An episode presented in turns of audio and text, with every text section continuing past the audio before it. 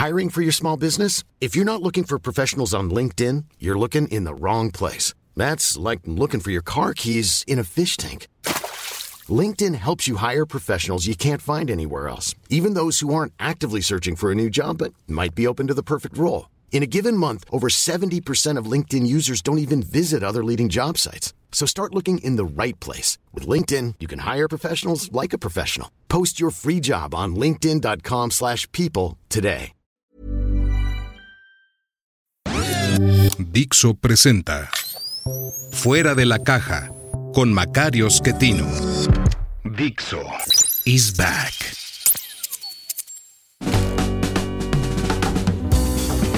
Bienvenidos.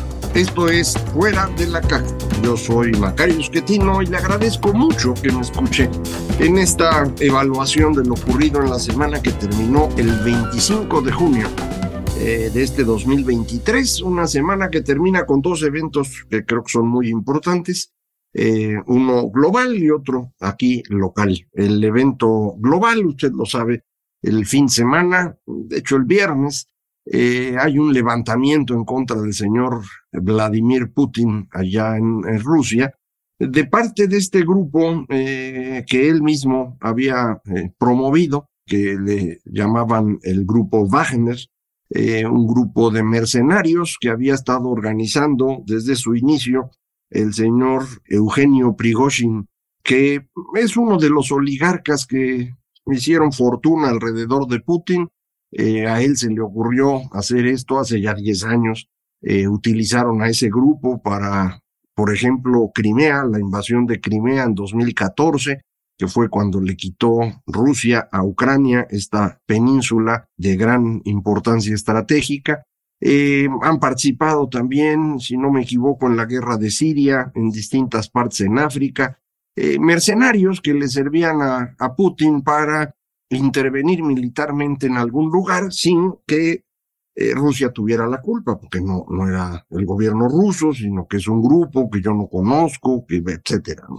Pues este grupo ha ido creciendo, dicen tener 50 mil efectivos, no sé si es cierto, una parte de ellos son criminales que Putin autorizó que salieran de las cárceles a cambio de que fueran a trabajar ahí al grupo Wagner. Eh, son soldados de élite, han sido capacitados y armados eh, de manera muy superior a lo que ha ocurrido con el ejército ruso formal. Eh, desde hace tiempo había un gran conflicto entre este grupo Wagner y el ejército ruso, porque pues decía Prigozhin que ellos son los que estaban tomando Ucrania y que el ejército era una bola de inútiles no está muy lejos de la realidad, pero tampoco él y su grupo tuvieron éxito, en particular en el intento de captura de Bakhmut. Finalmente fracasaron. Eh, y entonces eh, el ejército, la estructura de las Fuerzas Armadas rusas empezó a presionar a Putin para pues quitarle a Wagner este trato preferencial que tenían.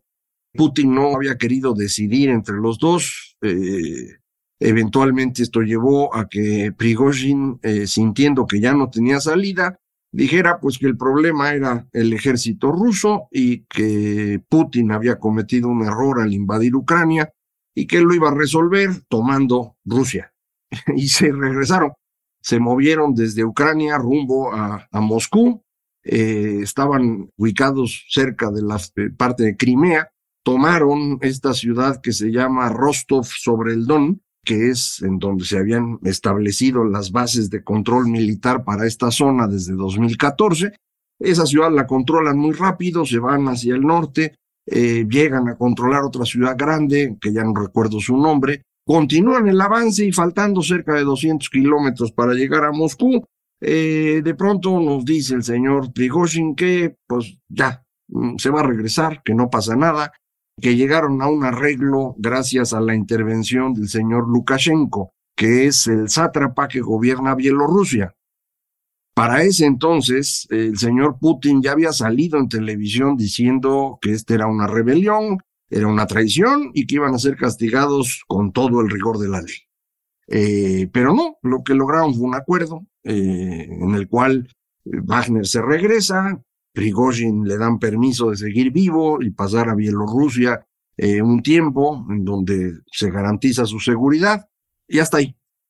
En realidad esto es una cosa muy complicada porque pues ha, mostrado algo que ya habíamos comentado desde hace tiempo y es que eh, Putin a la hora de arrancar esta guerra y no ganarla eh, corría el riesgo de perder el control al interior de Rusia y creo que ya estamos en ese proceso. Esto no significa que el señor este Prigozhin vaya a ser quien gobierna, ni mucho menos pero es una muestra de que ya no hay un control claro de parte de Putin. Eh, me imagino que ahorita los golpes deben estar durísimos allá en Moscú, viendo a ver pues cómo van a, volver a controlar el territorio. Eh, creo que es un, momento muy eh, apropiado para Ucrania, para que puedan recuperar territorio. Eh, durante el levantamiento de, de, Wagner, el ejército ruso, para evitar que Ucrania aprovechara, les aventó todos los misiles que tenía, pero pues eh, estas cosas no se resuelven en 36 horas como fue el tiempo que duró esta rebelión. El impacto de estos fenómenos es bastante más largo eh, y me parece que en lo que vuelve a establecerse una línea de control razonable, eh, sí hay un espacio para que Ucrania recupere buena parte del territorio. Vamos a ver en qué acaba. Para mí es muy claro que Putin ya no tiene un futuro seguro. No tengo la más remota idea de cómo se va a reemplazar. No esté usted esperando que de pronto va a llegar un eh, milagroso demócrata. Eh, Rusia no conoce la democracia en toda su historia, no la va a conocer de un día para otro y saliendo de Putin. Entonces, eh, no esperemos nada excepcional, pero sí un cambio de poder en un país que pues está ya en plena decadencia. Rusia ha perdido población desde hace ya pues prácticamente 10 años, va a perder población a más un ritmo mayor en los siguientes años. Eh, no tiene una economía sólida, ellos dependen esencialmente de combustibles, petróleo y gas, eso es lo que exportan, la mitad de sus exportaciones son eso, no tienen manufacturas eh, relevantes, dependen de estarle comprando al exterior. Eh, entonces, pues eh, Rusia no tiene un futuro relevante, lo cual nos quita un competidor a México, rumbo a donde llegaremos muy pronto, que será convertirnos en la décima economía más grande del mundo. Cuando digo muy pronto me refiero a 25 años, pero bueno, uno de los competidores por ese lugar era Rusia, eh, ya no va a competir. Entonces, pues tenemos más posibilidades hacia adelante. El otro fenómeno relevante, decía yo, es local y es finalmente el acuerdo que se logra entre los partidos de oposición y las organizaciones ciudadanas que pues han impulsado las dos grandes manifestaciones que usted recuerda, 13 de noviembre y 26 de febrero, en donde la ciudadanía mostró que sí tiene un interés en que este país siga siendo un país democrático y en donde se cumplen las leyes. Eso es esencialmente lo que eh, las manifestaciones nos dijeron. No pudo extraer de ahí mucho más, pero eso es bastante. Esta ciudadanía no está organizada. Si estuviera organizada sería otra cosa, pero no está. Son personas de todas partes del país que eh, decidieron dedicar un domingo por la mañana a manifestarse para que el INE no fuera destruido, eh, a defender la Suprema Corte de Justicia, a defender el voto, eh, nada más. Eh, insisto, no hay una organización, ninguna de las organizaciones ciudadanas que han estado participando en este proceso representa a esa gran cantidad de ciudadanos, ni cerquita. no pueden hablar a nombre de ellos, mucho menos, pero hay que participar de alguna manera en encontrar un camino que permita que este tipo de manifestaciones públicas se conviertan en manifestaciones políticas, es decir, que puedan tener un efecto en el proceso de alcanzar el poder. Los ciudadanos que fueron a marchar ahí, la inmensa mayoría de ellos no está interesado en conseguir una chamba en el gobierno o ser presidente de la República, cosas por el estilo.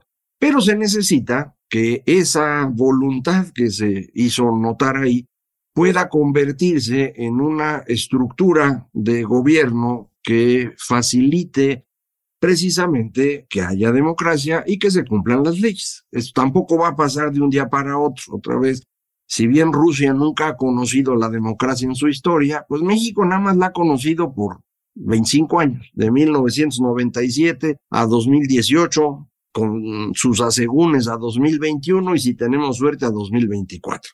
Y de ahí vemos qué pasa. Pero este es el, punto en el que estamos hoy. Eh, aquí había el riesgo, primero, de que la coalición PAN-PRI-PRD no pudiera sobrevivir. Recuerde usted, son partidos muy distintos. El PRI en condiciones deplorables, creo yo, después de haber perdido Estado de México. Eh, siguen siendo una fuerza nacional, pero una fuerza muy reducida. La mayor parte de sus eh, activos políticos se los llevó Morena. Morena es el PRI, no es otra cosa. López Obrador era un priista, Manuel Bartlett era priista, todos ellos eran priistas.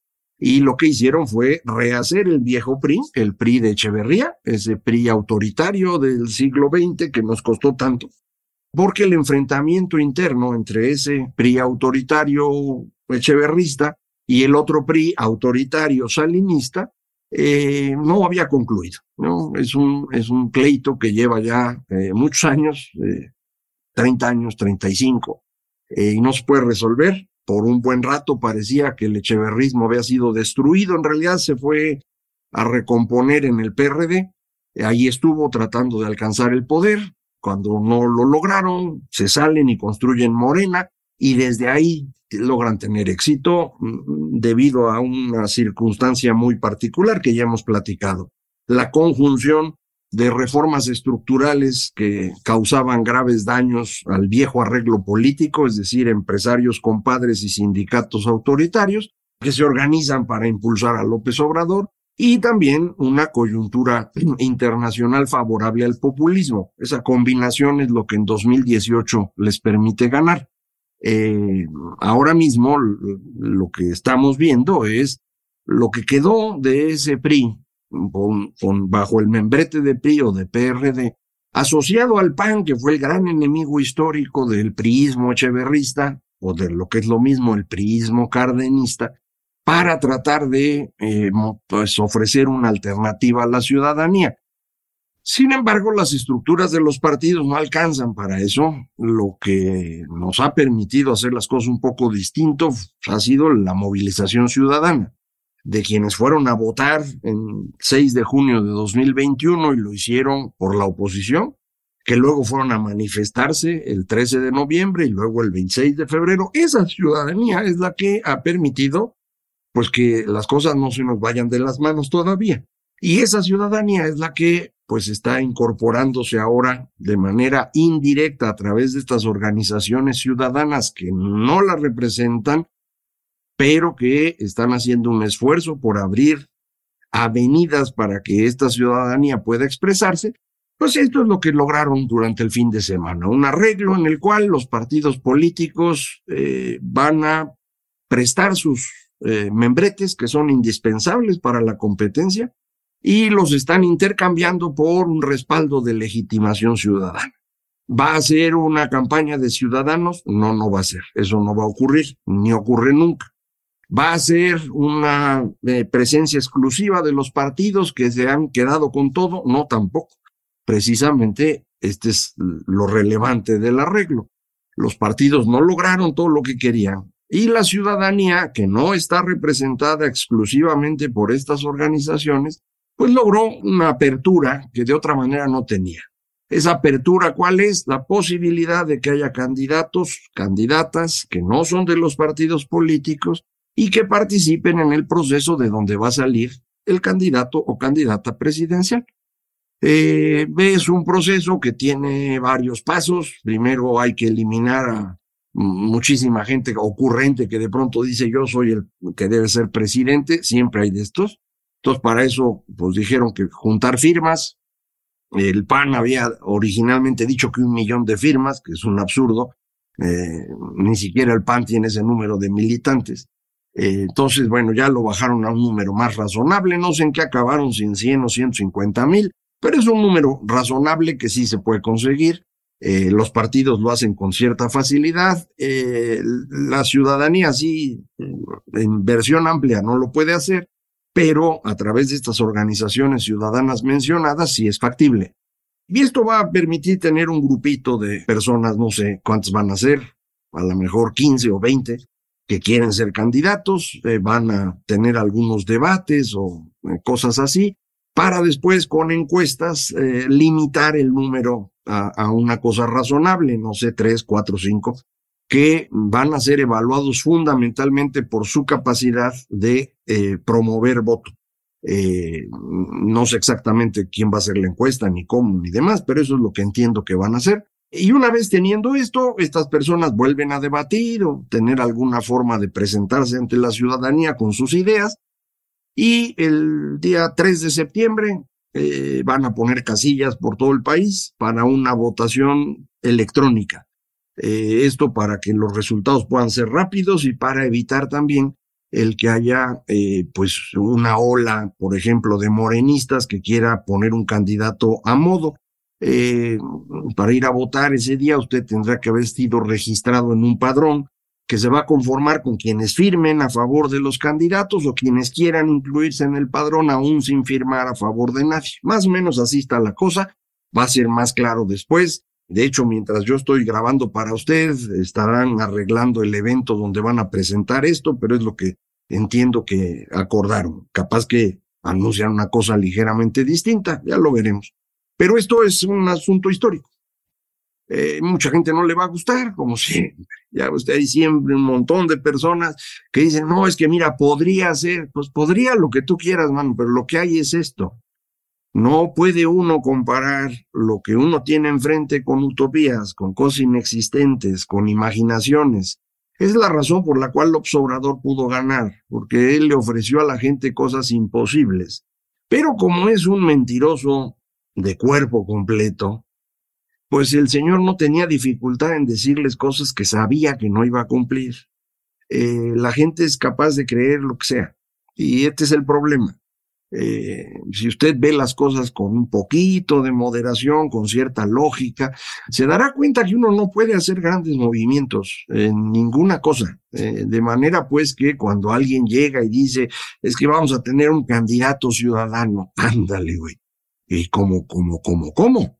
Si las leyes no te lo permiten, si todo está construido para que los partidos controlen la elección, pues eso no va a cambiar para mañana, menos ahorita que ya no se pueden cambiar las reglas. Entonces, pues hay que jugar con lo que uno tiene enfrente.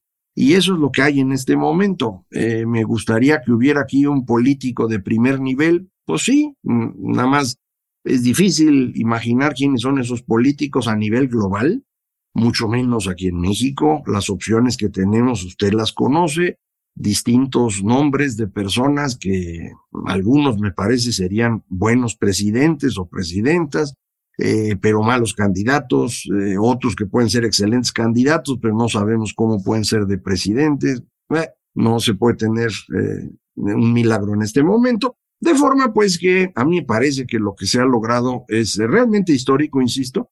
una vez hubo primarias para elegir un candidato presidencial, en 1987 el Partido Mexicano Socialista decidió quién iba a ser su candidato presidencial a través de una elección. El candidato fue Eberto Castillo, que no llegó a la elección presidencial porque fue obligado a declinar a favor de Cuauhtémoc Cárdenas, que acababa de salir del PRI, se había convertido en candidato del PARM, el auténtico de la Revolución Mexicana, crearon el Frente Cardenista y después de una gran manifestación en la UNAM, en ese año de 1987, en donde pues estaban haciendo sus primeros esfuerzos de organización personas como eh, Carlos Simas, eh, Manolo Ordorica o Claudia Sheinbaum. En ese momento obligan a Eberto Castillo a renunciar, entonces el gran esfuerzo de una elección primaria terminó en entregarle la candidatura de la izquierda de ese entonces a Cuauhtémoc Cárdenas y poco después entregarle la izquierda completa al echeverrismo. Ese fue el resultado de ese proceso que hoy eh, nos tiene en manos del echeverrismo dirigido por el señor López Obrador. Entonces ya había habido una vez primarias y funcionaron en el sentido de que se pudo seleccionar al candidato y después las cosas ya se movieron en un rumbo distinto. Eh, ahora es lo mismo, no se pueden llamar primarias porque este momento en el que estamos hoy no es un momento electoral.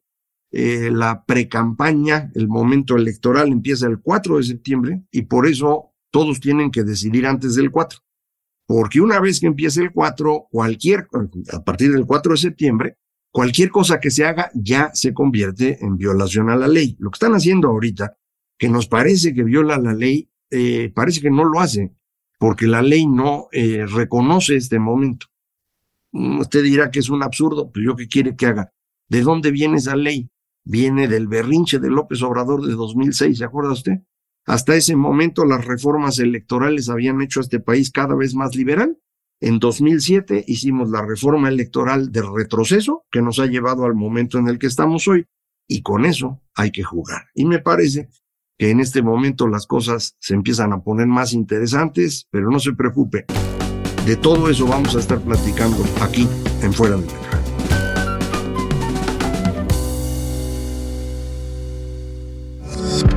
Dixo is back.